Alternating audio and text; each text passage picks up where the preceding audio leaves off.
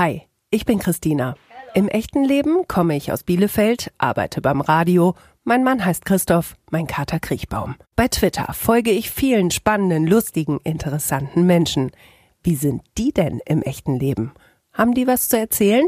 Ich horch mal. Folge 45. Dominik, Alter. 39. Ich lebe in. Bielefeld. Bei Twitter bin ich. Schreibblockade. Auf einer Skala von 1 bis 10. 10 ist das Beste. Geht's mir gerade? 7. Für eine 10 bräuchte ich. Weniger Schnupfen, einen erfolgreichen Kommunalwahlkampf und ein Grundstück für ein Tiny House. Twitter ist für mich. Ein durchgespieltes Spiel. Wenn ich mutiger wäre, würde ich. Hätte ich den Mut, auf diese Frage ehrlich zu antworten. Danach riecht meine Kindheit. Wald. Darauf freue ich mich wie irre. Auf äh, Samstag, wo mein Mann und ich ein E-Tandem Probe fahren. Ich habe Angst vor. Ich habe Angst davor, unzufrieden mit mir zu sein. Darauf bin ich nicht gerade stolz. Wie ich mich verhalten habe bei meiner zum Glück bisher einzigen Trennung. Davon hätte ich gerne mehr. Ich würde mich gern besser entspannen können. Davon hätte ich gerne weniger. Das Gefühl, für alles verantwortlich zu sein. Dafür habe ich mich zuletzt entschuldigt. Wahrscheinlich bei meinem Mann, dass ich wieder so war, wie ich war, wenn ich Stress habe. Du bringst mich zur Weißglut, wenn Ich glaube, ich bin schwer zur Weißglut zu bringen, aber man bringt mich zur Weißglut, wenn man Menschen aufgrund ihres Menschseins hasst. das hätte ich besser anders gemacht. Mein Outing. Das würde ich gerne von meinen Eltern wissen. Ob es irgendwas gibt, was sie besser anders gemacht hätten. Diese Superkraft hätte ich gern. Fliegen. Das werde ich nie, nie vergessen. Wie mein Mann auf meinen Heiratsantrag reagiert hat. Bestes Schimpfwort ever. Ich beschimpfe selten andere, aber mich bezeichne ich häufig selber als Vollidiot. Dominik, herzlich willkommen zu deiner ganz eigenen Folge in Echt jetzt. Ja, schön, dass ich hier sein darf. Ich freue mich auch. Wir sitzen im Parteibüro der Grünen hier in Bielefeld, wo du engagiert bist, wo du viel Leidenschaft reinsteckst. Das weiß ich, weil wir beruflich auch schon mal miteinander zu tun hatten. Und wir sitzen auf einem ähm, geblümten Sofa relativ nah aneinander. Und ich habe dich gefragt, ist es okay, dass wir nebeneinander sitzen? Und da hast du gesagt, ich habe kein Problem mit Nähe. Nee, also das ist auch ähm, für mich generell kein Problem. Ich drücke sehr schnell Menschen. Wir haben uns ja auch Ja. umarmt. Ähm, äh, das ist die schöne Geschichte, als mein Mann und ich uns zum ersten Date getroffen haben. Wir hatten dann vorher schon über über ein Datingportal haben wir uns kennengelernt und Nachrichten natürlich ausgetauscht und da habe ich ihn auch direkt in den Arm genommen, weil das kennen wir ja auch, ähm, dass man online schon irgendwie so eine Connection aufbaut. Und da hat er mir mal im Nachhinein gesagt, dass er da am Anfang ein bisschen mit überfordert war, äh, mit äh, so viel Nähe, aber es scheint sich ja gut ausgegangen zu haben. Äh, ja, scheint ja gut ausgegangen zu sein. Ihr seid ähm, verheiratet, ne? Ähm, und äh, da kommen wir bestimmt später auch noch mal dazu, aber wo du schon sagst, dieser, diese Connection. Ähm, im, Im Real Life ist das für viele Leute, glaube ich, schwer nachzuvollziehen, dass man sich online irgendwie so nah sein kann. Kannst du das erklären? Ja, ich glaube, dass man, ähm, man schreibt, glaube ich, online auch Dinge, die man vielleicht nicht sofort auf der Straße den Leuten ins Gesicht sagen würde, weil man ist ja meistens irgendwie so für sich in diesem geschützten Raum und man hat vielleicht gar nicht so das Gefühl, ich sage das jetzt einem ganzen Menschen. Ich meine, mir folgen bei Twitter irgendwie, keine Ahnung, 800 irgendwas Leute. Ich durfte äh, letztes Jahr den Grünen Bundesparteitag hier eröffnen, weil das der gastgebende Kreisverband äh, immer so machen darf. Und da habe ich halt auch vor ich, 800 oder 1000 Leuten äh, gesprochen. Und wenn ich mir vorstelle, mit jedem Tweet, den ich rausschicke, ist das halt auch eine Menschenmenge. Ne? Dann wird man ja bekloppt. Also dann wird man ja jedes Wort irgendwie drei, vier Mal überlegen. Und ähm, ich glaube, dadurch kommt dann auch so ein Gefühl der Nähe oder so ein Gefühl, man, man kennt die Person einfach schon, obwohl man sich noch nie in echt getroffen hat. Ich glaube, viele Prominente können das auch irgendwie nachvollziehen, von denen man irgendwie ganz viel liest. Und äh, die Fans haben dann irgendwie schon das Gefühl, ja, wir sind eigentlich schon beste Buddies, obwohl man sich nie getroffen hat. Aber wo du das gerade sagst, ne? Also wenn so ein paar tausend Leute vor dir stehen, ähm, ich finde, das ist noch mal was sowas von anders, ne? Also du stellst dir vor, du hast irgendwie 1000 Follower oder wenn ich im Radio spreche, dann hören da irgendwie 70, 80, 90.000 oder oder mehr Menschen zu. Aber wenn wenn dir tatsächlich jemand gegenübersteht, das ist ja nochmal was ganz, ganz anderes. So. Ja klar, das ist dann, äh, das hat dann auch eine gewisse Intimität oder man, äh, ne, man kann ins Gesicht gucken, man, ne, wir gucken uns ja jetzt auch an und sehen, wie, wie reagiert er. Ähm, ich versuche da irgendwie abzulesen, ob meine Antwort irgendwie spannend oder auf, äh, aufregend ist. Ach echt, achtest du auf Körpersprache, achtest du auf Gestik, Mimik, wenn wir beide jetzt uns hier so gegenüber sitzen auf dem geblümten Sofa? Also ich glaube, ich mache das so ein bisschen unterbewusst. Mhm. ich bilde mir ein, ähm, gerade äh, in meiner Funktion als, als Parteisprecher darf ich auch öfters mal mit der Presse reden und da versucht man natürlich auch schon, weil man ja, ähm, man möchte ja irgendwie eine Message äh, bringen und man hofft, dass bestimmte Sätze dann auch so in der Zeitung oder im Radio gebracht werden und ähm, dann versucht man natürlich auch vielleicht unterbewusst irgendwie äh, zu gucken, rede ich jetzt so, dass, dass äh, das Gegenüber mir wohlgewollen ist. Und in vielen anderen Fällen ja auch. Also man unterhält sich ja selten nur, um irgendwie die Zeit zu vertreiben, sondern ähm, man will irgendwie, ne, man will eine Verbindung zum anderen aufbauen, man will ähm, was sagen, wo der andere dann mit einem guten Gefühl aus dem Gespräch rausgeht. Oder äh, wenn man sich halt mit Freunden trifft, die man schon seit Jahren kennt, dann will man ja auch, also man will ja ein gutes Gespräch immer haben. Und ähm, eine Wirkung erzielen, ist es das? Ja, genau. Also ähm, dass man irgendwie sagt, ja, das, das waren, waren jetzt gute fünf Minuten, die wir miteinander verbracht haben, weil ähm, ich finde das ganz wichtig, dass äh, wir haben alle nur die Zeit X, die uns bleibt und ähm, da sollte man versuchen, dann auch jeden Moment irgendwie mit einer gewissen äh, Sensibilität und einer gewissen Achtsamkeit auch zu verbringen. Und da ist es dann doof, wenn man sich unterhält und am Ende gehen beide Parteien weg und sagt, ja, das hätte man sich auch sparen können. Fällt dir das dann leicht von deinem Gegenüber, das so einzuschätzen? Also könntest du jetzt nach den zehn Minuten, die wir uns jetzt kennen, irgendwie einschätzen, wie du auf mich wirkst? Nee, tatsächlich nicht. Also ähm, so ein Grundgefühl irgendwie ja, ob man sich jetzt ähm, sympathisch war oder nicht sympathisch war, ich glaube, das kriege ich so hin, aber ähm, darüber denke ich dann auch im Nachhinein viel zu wenig nach. Also das ist immer so ein, so ein im Moment und ähm, ich höre mir auch ganz selten Dinge im Anschluss von mir nochmal an, wenn irgendwie äh, unsere Parteitagsreden werden im Internet gestreamt. Also das habe ich mir noch nie danach irgendwie angeguckt oder ähm, Warum denn nicht?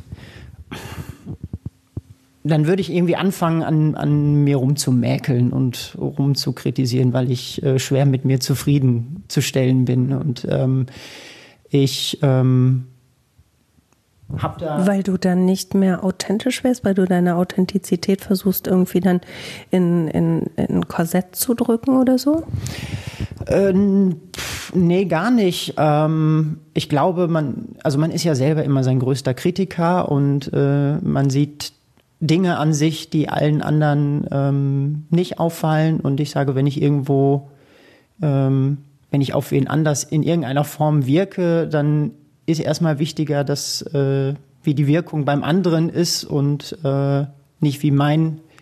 Also ich versuche dann mein, meine Zufriedenheit so ein bisschen davon äh, abhängig zu machen. Wenn mir nach einer grünen Veranstaltung äh, die Parteifreunde dann irgendwie sagen, das hast du gut moderiert oder das war eine schöne Rede oder ähm, das hat irgendwie gut geklappt oder so, dann ist mir das, äh, es war ein langer Lernprozess, dann ist mir das mittlerweile ähm, viel mehr wert und das kann ich auch viel besser annehmen.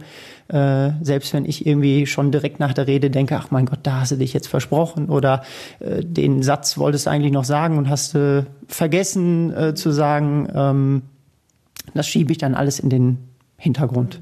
Du bist streng mit dir, ne? Sonst so, oder? Kann das sein? So mein allererster Eindruck. Ja, doch, doch, doch. Also ähm, ich äh, mir geht's irgendwie am besten, wenn so ein Tag äh, fast wie geplant abläuft. Also das mache ich tatsächlich. Ich plane meine Woche relativ strikt durch. Ähm, mein Kalender ist quasi so Termin an Termin an Termin. Ähm, da ist dann auch irgendwie die Sinne, diese Stunde Arbeitsweg ist ein Termin da drin und abends dann Abendessen machen. Also das plane ich schon so irgendwie durch, weil ähm, sonst würde ich, glaube ich, mit dem vielen, was ich mache und was ich auch machen will und wo ich total Bock drauf habe, würde ich einfach untergehen. Und das haben ja auch schon viele gesagt, also dass sie das krass finden, wie, mhm. wie organisiert ich bin und wie ich mit einem 37-Stunden-Job, der eine Fahrradstunde entfernt hier stattfindet, dann noch alles, was ich für die Partei mache, äh, einen Ehemann habe, einen Freundeskreis habe, wie ich das so alles unter einem Hut bringe, ohne mich selber total ins Burnout zu treiben, was mir zum Glück bisher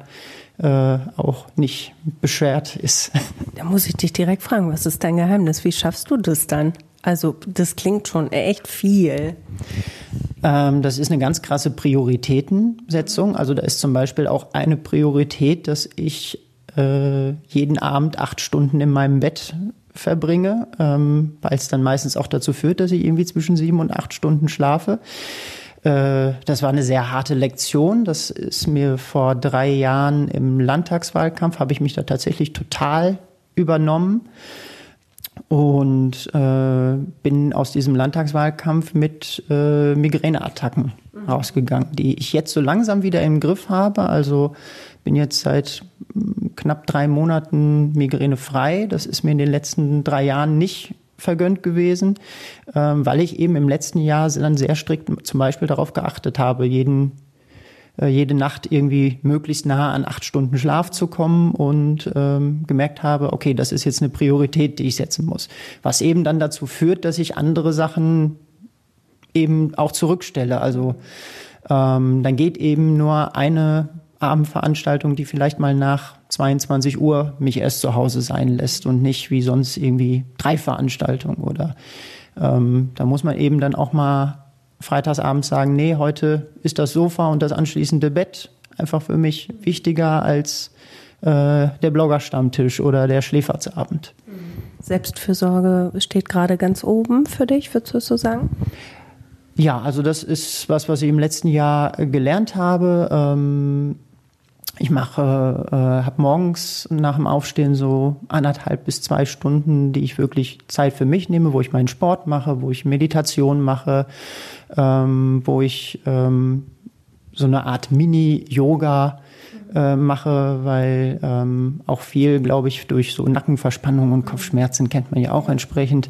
Und ich glaube, das sind, waren ganz viele Bausteine, die mich wieder äh, weg vom Migränepatienten hin zu, zu einem gesunden Menschen hat werden lassen.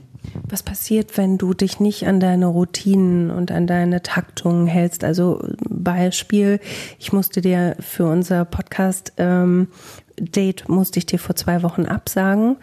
Ähm, hat dich das dann sehr durcheinander gebracht? Äh, wie, wie, wie stelle ich mir das vor? Nee, gar nicht, weil ähm, also den Anspruch, dass der Plan dann jeden Tag minutenweise durchgeht, den habe ich gar nicht. Ähm, ich habe mal äh, den schönen Satz äh, gehört, ähm, man kann einen Plan haben, aber der Plan wird sich ändern und dann ändert sich halt der Plan, aber dann hat man einen neuen. Mhm, okay. Aber ähm, im Englischen gibt es dann den schönen Satz, äh, Failing to plan is planning to fail. Also wenn man gar keinen Plan hat, dann geht es meistens ja. völlig in den Binsen. Zumindest bei mir ist das so der Fall. Und äh, wenn dann mal so ein Termin ausfällt, dann ist da plötzlich ein freier Block, dann überlege ich, okay, was kann ich irgendwie da vorziehen, was mir dann vielleicht am Wochenende äh, einen größeren Block Freizeit äh, beschert, weil auch das plane ich tatsächlich oder auch Zeit mit meinem Mann ist tatsächlich ein Termin in meinem Kalender. Ähm, weil dann ist es auch eine Priorität. Also ähm, zeig mir deinen Kalender und ich kann dir sagen, wie deine Prioritäten sind, äh, weil das, wofür man sich Zeit nimmt, das hat dann auch äh, eine gewisse Wichtigkeit und ähm, dann kann ich eben auch bei auch bei spontanen Anfragen eben ganz klar und für mich mit einem guten Gewissen sagen, nee, da ist jetzt was, was mir mhm. wichtiger ist. Wie geht dein Mann damit um? Wie ist der drauf? Ist, ist der auch so gut durchstrukturiert oder eher da ganz lässig unterwegs? Äh, der ist eigentlich auch ganz gut strukturiert. Ähm, der hat das mehr im Blut als ich. Also ich muss mir da sehr viel über die ganzen elektronischen Helferchen äh, mitmachen. Ähm, der bekommt das ganz gut hin. Der regt sich aber auch nicht so schrecklich über sich selber auf, wenn es dann mal nicht klappt oder ähm, der kann damit gelassener umgehen. Der ist generell ein eher gelassenerer Mensch, als ich das äh, in vielen Punkten bin. Ähm, aber der hat halt auch, der hat einen äh, Job, wo ähm, wo er in, in ähm, Schichten arbeitet, ähm, wo eben ja sich in der Woche spontan ergibt, wann äh, muss er arbeiten und äh, wo auch mal spontan vielleicht was ausfällt oder spontan, wenn eine Kundenbuchung dazu kommt, sich was verlängert. Und da muss er halt auch eine gewisse Flexibilität an Tag legen. Das wäre zum Beispiel ein berufliches Umfeld, was für mich gar nicht ja. klappen würde. Was machst du beruflich?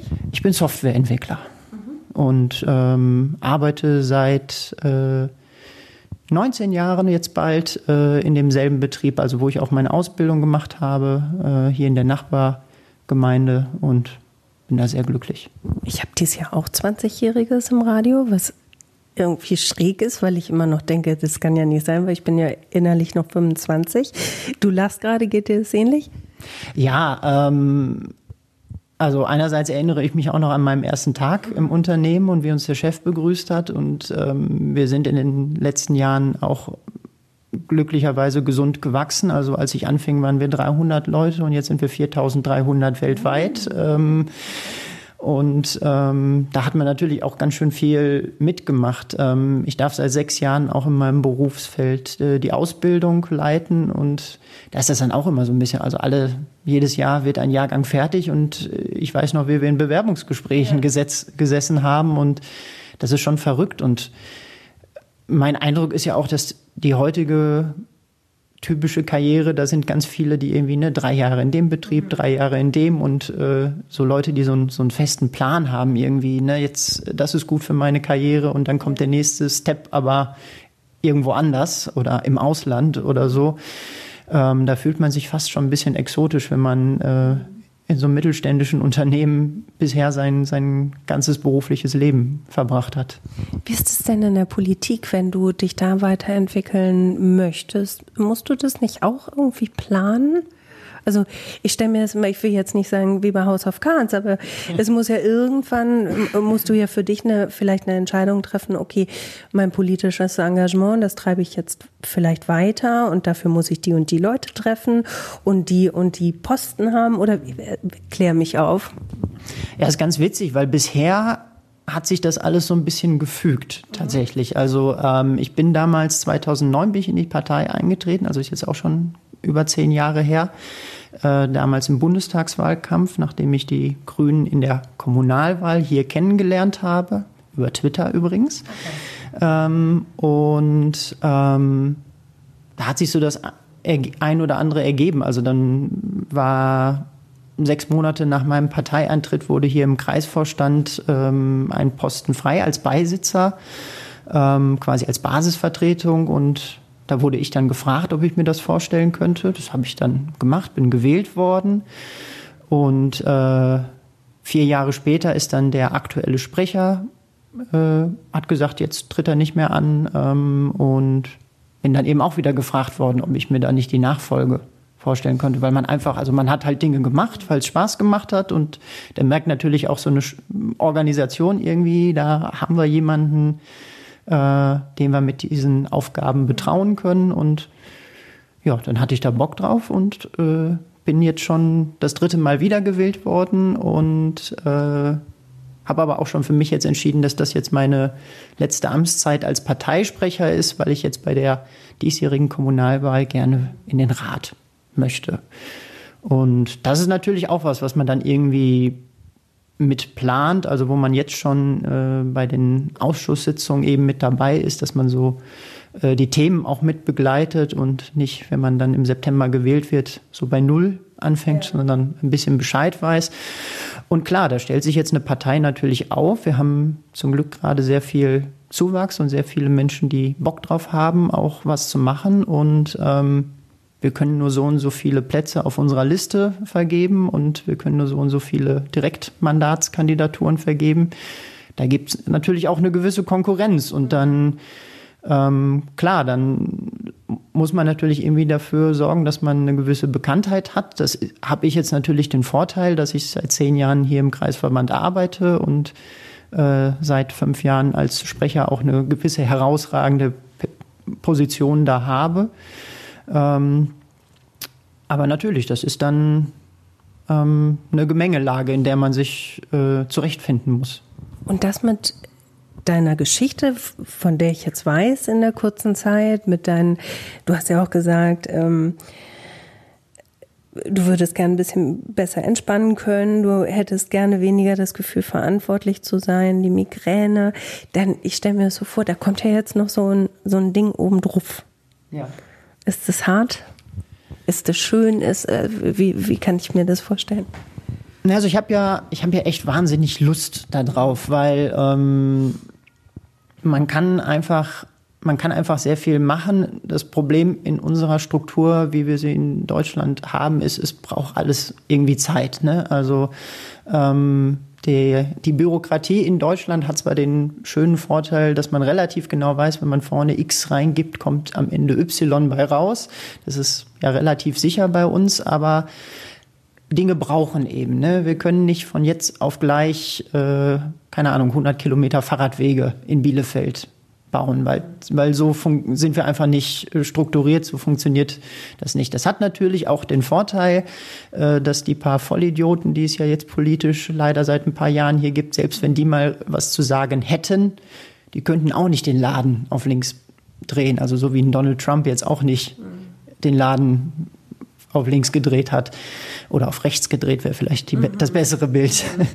ähm, und Deswegen, ähm, also diese Lust, sich da zu engagieren, die macht einfach über vieles äh, weg. Und vielleicht kommt da auch ein bisschen was so aus meinem beruflichen dazu. Also als Softwareentwickler sitzt man halt eigentlich sehr häufig äh, vor seinem Rechner, hat ein Problem zu lösen und weiß halt eben nicht sofort, wie die Lösung ist und äh, probiert dann rum und äh, versucht sich irgendwie Wissen anzueignen und tüftelt dran rum und hat ganz viele Fehlschläge auf dem Weg dahin, aber irgendwann hat man dann die Lösung gefunden, dann funktioniert's und das ist unglaublich befriedigend. Äh, hast du, äh, also du scheinst Geduld zu haben. Ich glaube, das braucht man auch für deinen Job, ne? Oder?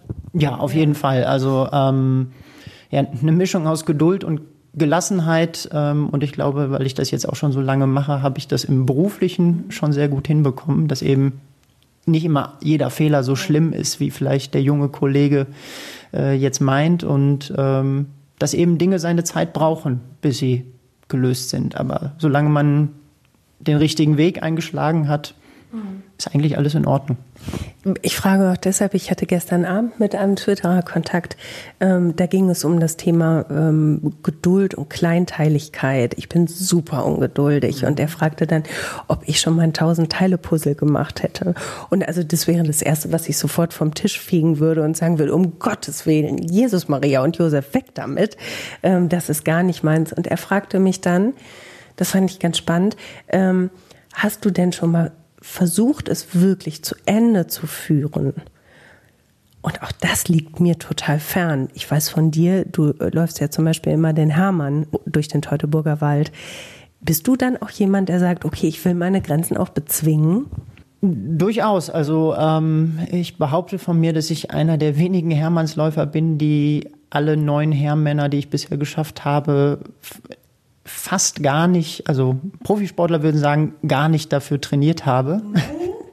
Wirklich nicht, äh, weil ich da tatsächlich aber auch nicht den Ehrgeiz habe, ich muss es jetzt in unter drei Stunden oder in unter dreieinhalb Stunden irgendwie schaffen. Also ja. mein bester Hermann war irgendwie drei Stunden 15.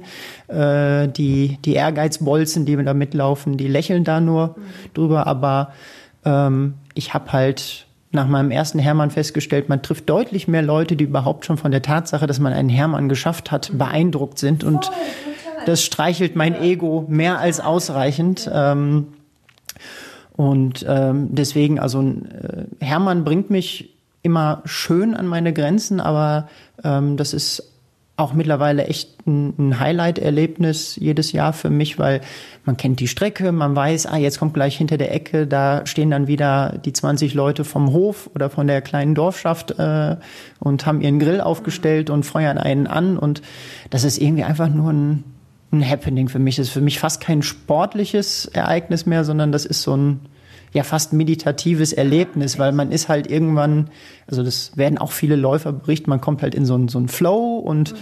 dann läuft man eben vor sich hin und äh, ich nehme dann immer ganz viel wahr, was so um mich herum mhm passiert tatsächlich. Also andere berichten, sie sind so in ihrem Tunnel äh, und sehen dann nur die Strecke und äh, äh, wie das funktioniert, nehmen gar nicht rum, was, was, was um sich passiert. Also ich, ich sauge so richtig alles, alles auf, was dann da passiert. Und kann mich auch noch an wahnsinnig viele Dinge erinnern, wo andere Läufer sagen, ich weiß gar nicht mehr, wie ich die fünf Kilometer ja. verbracht habe. Also ich stehe da wirklich immer so unglaublich bewundernd vor, weil, also schon alleine dieses Überwinden von diesem Punkt, ich kann nicht mehr.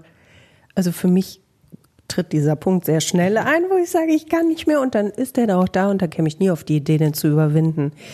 Ähm, wie ist es dann bei dir? Also kommt dir überhaupt so ein Gedanke von, ich kann nicht mehr?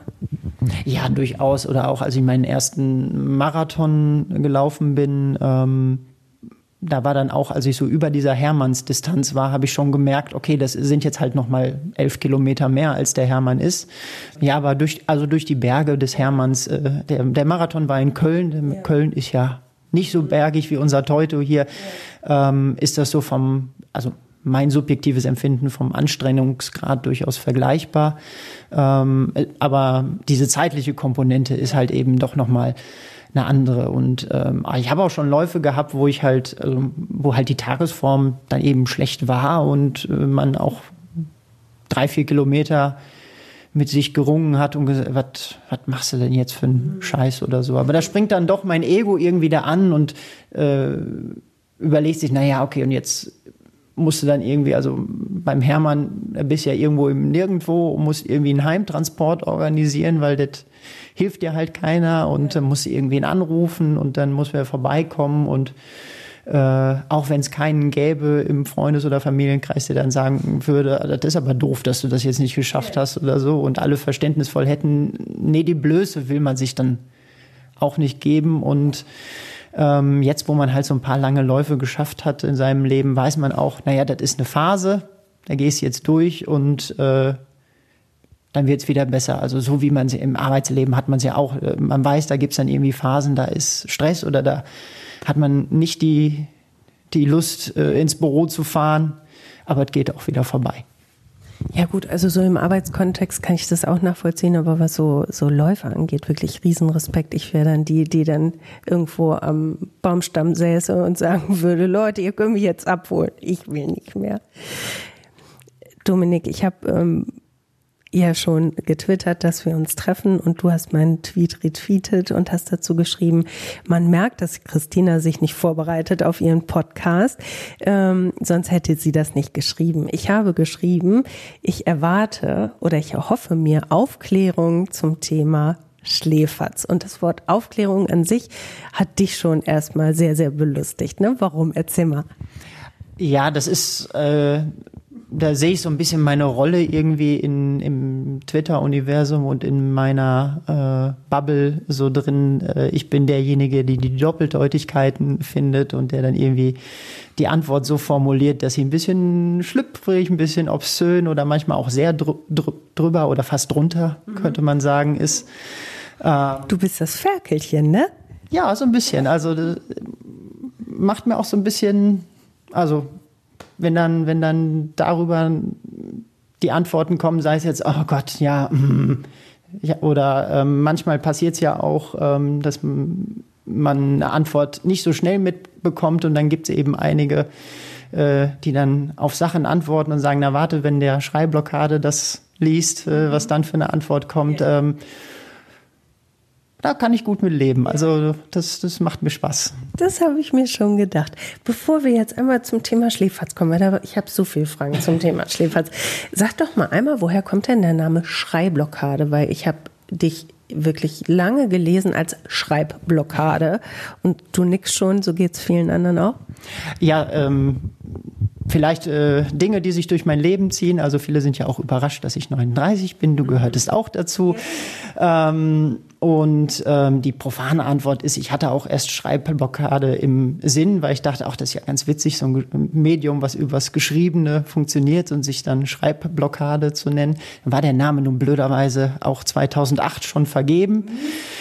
Äh, und äh, dann kam mir irgendwie diese Idee mit Schreibblockade und das passte dann für mich aber auch irgendwie, weil ich äh, einer bin, der sehr ungern laut wird, also der das nicht kann, weil ähm, ähm, ein, also jeder hat so seine körperlichen Marken, mit denen er gelernt hat zu leben und meins ist meine Stimme, ähm, weil ich nur so ein bisschen in den Stimmbruch als Mann gekommen bin ähm, und äh, ich mich meine Stimme auch ungern höre und ähm, gerade wenn ich irgendwie laut werde oder wenn ich schreie oder sowas, dann lege ich gerne noch mal eine Oktave drauf. Und auch wenn das irgendwie so ein total veraltetes Bild von Männlichkeit oder so ist, ähm, wir sind alle Kinder unserer Sozialisation und ähm, da, da habe ich lange, also da hatte ich lange in meiner Jugend Probleme einfach mit, dass dass ich eben nicht die tiefe Stimme bekommen habe, äh, dass mein Bartwuchs eher homöopathisch ist und ähm, irgendwie nicht, nicht die große Portion Testosteron abbekommen habe. Mittlerweile ist das total easy und so ist es halt und äh, habe damit zu leben gelernt. Aber deswegen fand ich den Namen sehr mhm. passend. Ja, ich mag den auch. Also als ich ihn dann erstmal geschnallt habe, dass da nicht noch ein zweites B ist, irgendwie gut, hat Interpretationsspielraum. Ähm, Schläferz ähm, ist für dich, glaube ich, total wichtig, wenn ich das richtig mitbekomme, ist, habe. Ist das so? Ähm, jein. Ähm, oh. Was für eine interessante Antwort. Okay. Ähm, ich mache also Schläferz und äh, Bloggerstammtisch und Arminia und so. Ähm, das mache ich natürlich, weil ich gucke gern unsere Arminia beim Fußballspielen zu und äh, ich habe äh, in den 2000ern auch mal gebloggt und dann war ein Bloggerstammtisch irgendwie auch was, wo ich mich wieder fand und ich gucke auch gerne einen Schläferz, äh, so ist es nicht. Aber ich mache das ja, weil da mein Freundeskreis zusammenkommt und ähm, ich einfach mit tollen Menschen eine tolle Zeit verbringe und wir irgendwie ein, ja, eine gemeinsame gute Zeit einfach haben. Vielleicht können wir ganz kurz einmal erklären für alle die, die es nicht kennen, was denn eigentlich Schläferz ist, weil wir haben in Folge 13 mit äh, Tina ähm, Absurd haben wir schon drüber gesprochen. Aber erklär noch mal bitte. Es ist eine Fernsehsendung auf Tele 5. Äh, Schläferz ist eine Abkürzung für die schlechtesten Filme aller Zeiten. Da werden schlechte Filme gezeigt, B-Movies, äh, Sachen, die aus den 70ern, 80ern sind und ganz fürchterlich gealtert sind oder wo man einfach merkt, äh, sie hatten halt nur äh, ein hunderter Geldbudget und mussten halt damit arbeiten. Und die werden dann von Oliver Kalkofe und Peter Rutten entsprechend kommentiert. Und verbunden damit ist dann ein Trinkspiel, wenn irgendetwas, was in dem Film wiederkehrend vorkommt, passiert, muss halt getrunken werden. Äh, mit der wichtigen Nachricht, dass man eben diesen Film nüchtern eh nicht ertragen würde.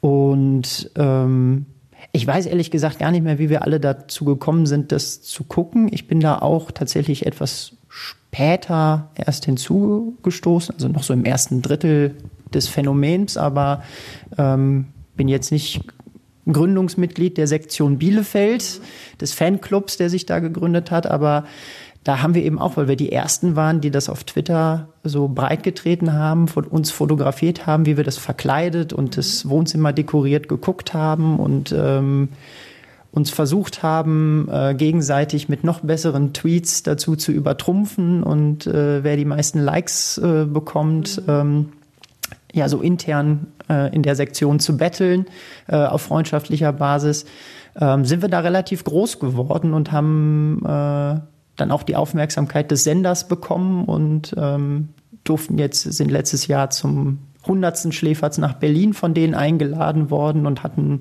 Ehrenkarten und durften über den roten Teppich mitgehen. Und ähm, das war nach meiner Hochzeit letztes Jahr der zweitbeste Abend äh, im Jahr 2019. Und ähm, ja, das ist irgendwie so ein, so ein Phänomen, was, was auch auf Twitter passiert ist. Und ihr habt tatsächlich auch mit äh, Olli Kalkow und Peter Rütten ja auch ein recht ja, eng, enges Verhältnis.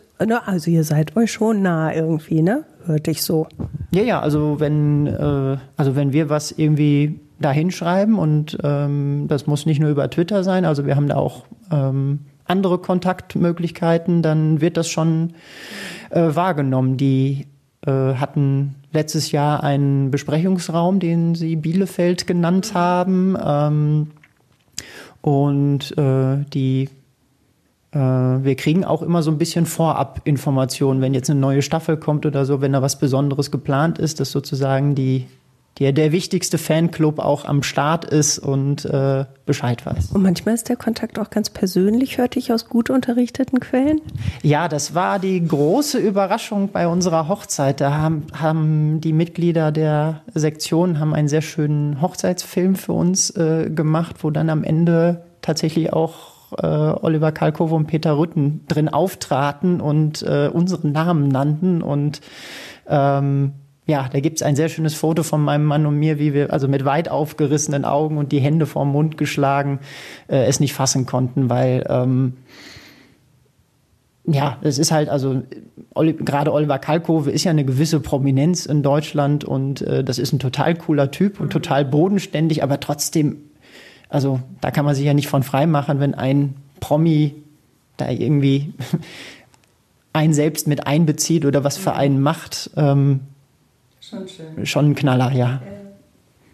Ich habe das Foto tatsächlich auch gesehen. Das wurde mir zugespielt. Also das sah, ihr seid sehr, sehr glücklich aus. Wenn man überlegt, also deine politischen Kontakte kommen über Twitter. Du hast deinen Mann online kennengelernt. Du bist über Schläferz mit Twitter verbunden. Und du sagst trotzdem im Fragebogen, Twitter ist für dich ein durchgespieltes Spiel. Erklär. Ja, weil ich glaube, also was soll denn da jetzt noch kommen, so unter dem Motto? Ähm, ich habe meine aktuelle Wohnung habe ich auch über Twitter Ach, tatsächlich bekommen, ähm, weil ich halt da mal äh, nachgefragt habe, auch ich würde jetzt gern umziehen und hat jemand was äh, mit Holzboden und Balkon und äh, am liebsten Altbau und am liebsten Bielefelder Westen und äh, also das, was alle wollen, was alle in Bielefeld wollen und dann meldete sich eben eine äh, damals noch Bekannte tatsächlich, die ich, äh, meldete sich halt über Twitter, die sagte, ja, bei uns im Haus ist sowas und zack, bumm, hatte ich die Wohnung, in der mein Mann bis ähm, und ich bis jetzt auch zusammen leben. Und ähm, ja, also ein Großteil des Bielefelder Freundeskreises, den ich habe, kenne ich über Twitter.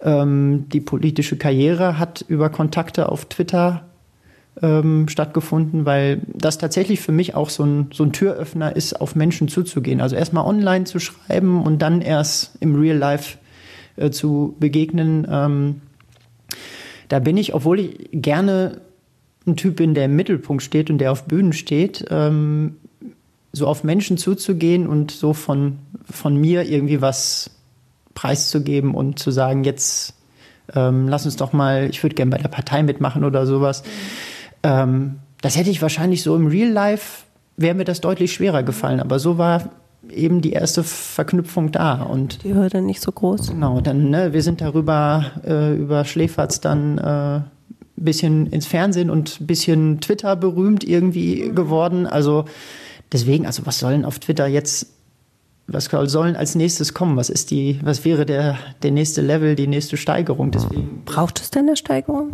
Nein, ähm, also ich spiele ja auch gerne ein altes Videospiel nochmal durch. So ist es ja nicht und das ist mir ja auch lieb und teuer. Und ähm, ich bin ja auch immer noch bei Twitter, ähm, nur nicht, also ich war schon mal deutlich aktiver. Äh, dort. Ähm, das war aber eben auch was, was ich im letzten Jahr äh, runtergefahren habe, weil ähm, das ja auch ein Zeitfresser ja, entsprechend ist und was, wo man sich dran äh, drin verlieren kann. Und ähm, habe mal so den Satz gelesen, Scrollen ist das neue Rauchen. Also ne, man, immer wenn man Zeit hat, steht man irgendwie rum und scrollt auf seinem Handy durch irgendeinen Social Media äh, Dingen. Und ähm, ich habe es halt gerne, auch im Social Media Bereich, dass ich dann nach der Benutzung von Social Media irgendwie sagen kann, das war jetzt gut, dass ich da mal eine Viertelstunde durchgescrollt habe. Also was ich jeden Tag auf Twitter noch mache, ich habe so eine Liste mit die wirklich wichtigen und ähm, so eine habe ich auch, die ist wichtig, die ist wirklich wichtig halt. Ne? Ich glaube, keine Ahnung, keine 20 Leute sind da drin ähm, und äh, die lese ich jeden Tag, weil dann ist man so auf Stand im Freundeskreis und äh, kriegt verschiedene Dinge einfach so mit und äh, das ist auch gut und das ist wertvoll für mich. Mhm. Aber mir passiert es dann eben auch ganz oft, dass von irgendwelchen Twitter-Säulen wieder geredet wird, die durchs Dorf getrieben werden und ich habe die Sau gar nicht gesehen. Also. Schön, aber super, oder? Also das, danach sehnen sich, glaube ich, vor allen Dingen viele, die, ähm, die auch schon lange dabei sind und bei denen so der, der erste Reiz und die erste Verliebtheit mit Twitter halt weg ist, ne? Ja, ja, also ich habe auch meine, äh, meine Followerschaft dramatisch eingedampft. Also ich, keine Ahnung, ich folge, glaube ich, keinen 150 Leuten mhm. mehr und ähm, das, das hat halt auch geholfen. Das ähm, spielt auch so ein bisschen in äh, den Minimalismus ein, den ich äh, verfolge, dass man eben ja alles aus seinem Leben rausschafft, äh, was nicht dazu beiträgt, dass es ein schönes Leben ist, damit das, was dazu beiträgt, auch den Platz hat. Perfekte Überleitung, weil du hast im Fragebogen gesagt, du bräuchtest für eine 10 ein Tiny House. Vor allen, Dingen das, vor allen Dingen das Grundstück dafür, weil das Tiny House also haben wir eigentlich, also wir haben es noch nicht gekauft, aber wir hätten da schon ein Modell im Auge, was wir, mein Mann und ich gerne hätten. Vielleicht erklärst du mal für alle, die nicht wissen, was ein Tiny House ist, was ein Tiny House ist. Das ist ein winziges Haus mhm. tatsächlich. Also, die also quasi ein Tiny House. Ja. ähm, wie der Name schon sagt, ne? die haben in der Regel so also die ganz krassen haben irgendwie acht Quadratmeter und das, was wir uns jetzt ausgesucht haben, das hat 28 Quadratmeter. Ja, und ist halt also ein freistehendes Haus, äh, ein Familienhaus äh, mäßig, was aber alles hat, also was Bad hat, was eine Schlafecke hat, was eine kleine Küche hat und was halt einen Aufenthaltsraum hat und sehr viele intelligente äh, Verstaumöglichkeiten von Dingen.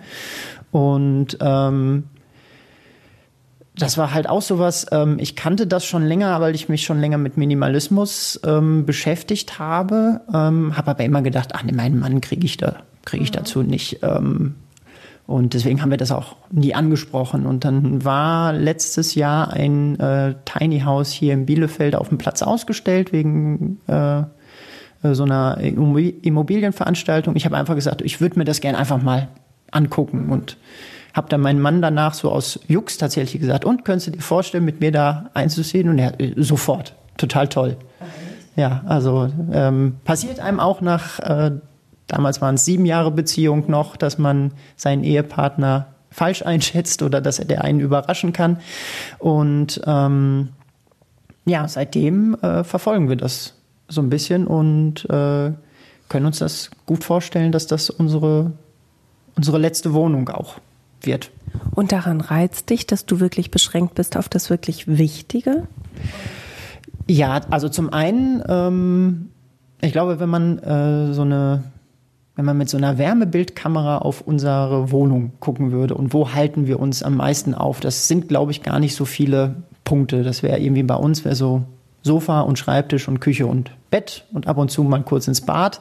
Aber so ganz viel, also den Flur, den wir haben, wann hält man sich da schon aus? Oder ähm, wir haben einen äh, Bereich in unserem Wohnzimmer, wo, ähm, wo ein Esstisch steht, wo wir auch gelegentlich dran frühstücken, ähm, aber eigentlich bräuchten wir den zum Beispiel nicht. Oder unsere Küche ist auch echt äh, schön groß und äh, wir kämen aber auch mit einer kleineren Küche mhm. deutlich besser zurecht. Also ähm, das kennt man vielleicht, wenn man so seinen Schreibtisch vergrößert. Das sorgt meistens nur dafür, dass man einen größeren zugemüllten mhm. Schreibtisch hat. Zumindest bei mir ist das früher der Fall gewesen. Ähm, und äh, wir meinen dieses Minimalismus auch jetzt nicht so asketisch. Also ne, ich habe ich hab eine Fotokamera zu Hause. Musst du ans Telefon gehen? Nee. Da, da äh, haben wir einen Anrufbeantworter. Schön. Für, weil das auch eine, die Klingel sein könnte. Ah ja, da steht jemand vor der Tür und klingelt. Wir machen mal eine kleine Pause. Was wollen wir uns denn merken? Asketisch gemeint. Das merken wir uns. So, da sind wir wieder. Asketisch haben wir uns gemerkt.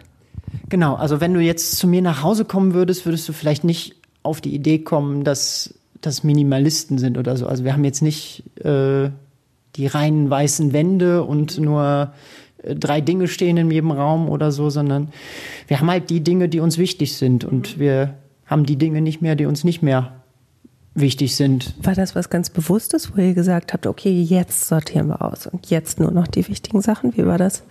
Ich war vor drei oder vier Jahren mal mit so dieser typischen Wintererkältung und dann klickt man sich durch Netflix und dann habe ich da eine Doku über Minimalismus gesehen und das hat mich angefixt und äh, da kam auch sogar schon ein Tiny House drin vor. Und das, diese Idee, nur noch das im Leben zu haben, was einem wichtig ist äh, und äh, im Anschluss daran auch nur noch die Dinge zu machen, die einem wichtig sind, weil das hört ja bei den Sachen nicht auf. Ähm, das fand ich, fand ich echt gut und ähm, ich bin ich bin in dieser misslichen Lage, dass ich kein super ordentlicher Mensch bin, aber es mir nicht gut geht, wenn die Wohnung unordentlich ist. Mhm. Also äh, mein Mann kann da besser mitleben mit äh, einem Schreibtisch, der nicht äh, gut aufgeräumt ist oder wenn mal äh, dreckiges Geschirr auf der Spüle ist oder so. Ähm, ich kann das irgendwie, also das stört mich dann. Ja. Aber ähm, ich habe auch oft dann gar nicht den, den Antrieb oder so, jetzt noch die Spülmaschine eben einzuräumen oder das mal eben wegzuräumen oder so. Ähm, und da merke ich eben auch, naja, wenn man halt nicht so viel Zeug hat, dann steht ja. halt auch nicht so viel rum. Ja, ja klar. Und ähm, und dann habt ihr richtig entrümpelt oder wie war das? Genau, dann haben wir uns also verschiedene Sachen. Also das erste war der Kleiderschrank mhm. tatsächlich. Ähm, da es ja auch massive Untersuchungen drüber, dass man irgendwie nur 30 Prozent seines Kleiderschrankes mhm. regelmäßig trägt und der Rest ist ähm, naja, ist Ballast. Kann ich bestätigen. Mhm. Und ähm, also zum Beispiel, nee, ich habe aktuell, ich habe zwei Jeans und zwei Pullover und vier Hemden und mhm. äh, es passt eigentlich alles in so eine Kleiderschrank-Schublade, würde es mittlerweile passen, wenn ich jetzt Hemden und Pullover nicht aufhängen würde. Ähm, und äh, das fängt bei ganz vielen anderen Sachen an. Also ähm, wir hatten äh, ein 24-teiliges äh, Geschirr Set, hatten aber eigentlich nie mehr als sechs Leute mhm. zu Gast. Und äh, warum hat man dann nicht nur einfach sechs Teller und sechs mhm. Tassen und sechs Gläser? Und braucht man wirklich, äh, also wir brauchen nicht Weingläser und Biergläser und äh, Sektgläser und etc. pp., sondern wir brauchen Gläser, wo man was reinschütten kann und wo unten nichts mehr rausläuft. Und äh, deswegen haben wir jetzt auch nur noch die, die wir schön finden. Und äh, die anderen haben wir nicht mehr. Und äh, das sorgt dafür, dass die Wohnung schon mal von Grund auf aufgeräumt aussieht. Und das gibt dir dann auch eine irgendwie eine Ruhe und eine Befreiung, ne? Irgendwie. Ja. Ja. Also dann verbringe ich auch die Zeit zu Hause damit, worauf ich Lust habe. Also sei es halt den Film bei Netflix gucken, sei es äh, mich durch Twitter zu wühlen oder sei es irgendwie ein grünes Papier zu schreiben oder äh, mit meinem Mann ein schönes Essen zu kochen. Man muss nicht noch so, ja, eigentlich müssten wir noch äh, das Wohnzimmer aufräumen oder müssten noch äh, den Schreibtisch erst aufräumen, weil erst dann kann ich in Ruhe arbeiten oder sowas, sondern nein, der Schreibtisch ist eigentlich fast immer für mich passend aufgeräumt und ich kann sofort loslegen. Und ähm, vom Tiny House ähm, glauben wir, dass äh, das uns noch sehr viel mehr besser tut. Wir, mein Mann und ich sehen uns nicht so viel. Da wurde auf unserer Hochzeit auch schon äh, in der Rede gesagt, vielleicht ist das auch ein bisschen das Geheimnis dieser Beziehung, dass wir uns eben nicht so oft sehen. Äh, wir waren früher eine Wochenendbeziehung. Mein Mann kommt aus Bünde, das ist hier halt im Norden von mhm. Bielefeld und ähm, so halbe Stunde mit dem Zug entfernt. Wir haben uns früher nur am Wochenende hauptsächlich gesehen und äh, ich würde mal behaupten, die bewusste Zeit, die wir uns jetzt, also die wache Zeit, die wir uns sehen, ähm, ist vielleicht noch gar nicht so viel mehr als äh, früher, als wir noch eine Wochenendbeziehung okay. sein. Aber das sorgt auch eben dafür, dass man sich dann immer auf diese Zeit entsprechend mhm. freut und äh, das wahrnimmt. Mhm. Ähm, und mich stört es zum Beispiel, wenn ich irgendwie in der Küche bin und noch was aufräume und mein Mann muss für sein Studium was am Schreibtisch machen, dann sind wir halt in zwei verschiedenen Räumen und mhm. sehen uns nicht mal. Ja. Und das ist für mich schon so eine Barriere, wo ich sage, muss das sein? Der könnte, ja, also ähm, dann im Tiny House, wenn ich dann die Küche einräume, dann sitzt er halt am Küchen-Wohnzimmertisch und äh, macht seine, geht seiner Arbeit danach. Und ähm, das ist für uns beide eine Vorstellung, wo wir sagen, das ist, das ist toll. Dann verbringen wir die wenige Zeit, die wir eben miteinander verbringen, noch intensiver ja. miteinander. Und eben die ganzen ökonomischen Sachen natürlich. Also ähm, mhm. kann's ja, also ich habe ja das Glück, dass ich äh, eine Leidenschaft für einen Beruf habe als Softwareentwickler, der gefragt ist und der gut bezahlt wird.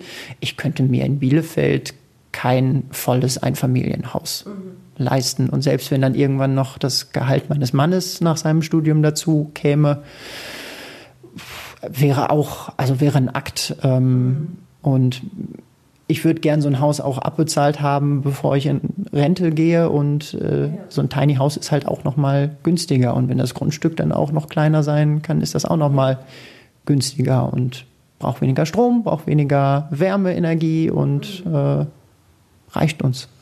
Es tut mir leid, dass ich ebenso, als du sagtest, es ist für uns schön, so uns ganz viel dann zu sehen, dass ich da so blöd, ach echt gerufen habe. Ähm, auch das, also da bin ich wieder komplett anders. Ich liebe meinen Mann über alles, wir lieben uns sehr. Aber wir freuen uns auch immer so sehr, wenn der andere außer Sichtweite ist oder wenn man einfach für sich ist. Ich muss immer ganz viel allein sein. Ähm, allein sein, ist das was, was du gut kannst?